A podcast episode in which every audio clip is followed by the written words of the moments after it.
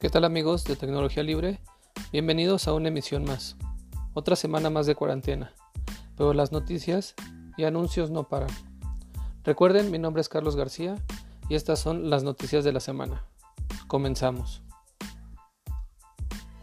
Zoom ha sido la aplicación de moda durante esta pandemia.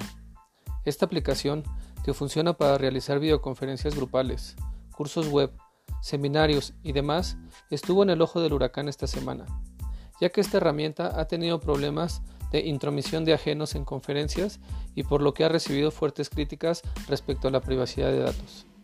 Es por eso que la compañía promete dejar actualizaciones de otros temas en los siguientes meses y centrarse en el tema de seguridad y la privacidad, así como también comentó que aceptará la opinión de terceros expertos ajenos a la compañía para mejorar en este tema. Por otro lado, Facebook nos presentó su aplicación Messenger para Mac y para Windows PC, por lo que a partir de ahora podrás utilizar la aplicación desde tu navegador como si estuvieras en tu teléfono. Esta aplicación la podrás usar en modo oscuro, podrás utilizar GIFs, recibir notificaciones, así como hacer videollamadas en grupo y lo mejor, gratis e ilimitadas. De acuerdo con el portal Down Detector, una de las aplicaciones más, populares a nivel global, o sea WhatsApp, se reportaron fallos en la semana, en países como Colombia, España, Italia y México. La aplicación no permitía que la gente pudiera bajar videos, ni recibir archivos, así como problemas para conectarse. Los usuarios no se dejaban esperar y empezaron inmediatamente a recibir quejas en las redes sociales. Algunos usuarios reportaban la caída también de Facebook e Instagram. Motorola anunció la llegada de cuatro dispositivos a México, tres de ellos de la familia Moto G8 y un integrante más, el Moto E6S. La compañía comentó que estarán disponibles en los próximos días.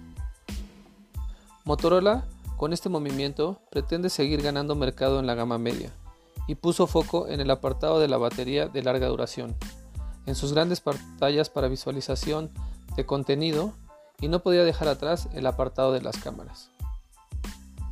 Los precios en nuestro país serán de la siguiente manera. Para el Moto E 6S, su dispositivo de entrada será de 3.299 pesos mexicanos y lo podrás adquirir en colores azul y rojo. Moto G8 Power Lite, un nuevo dispositivo de la familia, tendrá un precio de 3.999 pesos mexicanos y lo podrás adquirir en colores azul y turquesa. Moto G8 tendrá un precio de 4.699 y estará disponible en colores blanco perla y azul luminoso. Y por último, el Moto G8 Power el dispositivo más robusto de la familia en cuanto a especificaciones se refiere. Este costará 5.499 pesos mexicanos y lo podrás adquirir en colores gris y azul. Para mayor especificación sobre especificaciones, digo, perdónenme, para mayor información sobre especificaciones, puedes visitar el sitio oficial de la marca o en www.motorem.mx. Bueno amigos, esas son todas las noticias de esta semana. Recuerden escuchar nuestro resumen semanal y no olviden seguirnos vía Twitter en la cuenta arroba tecnóloga libre 1. Mi nombre es Carlos García y esto fue Tecnología Libre. Muchas gracias. Adiós.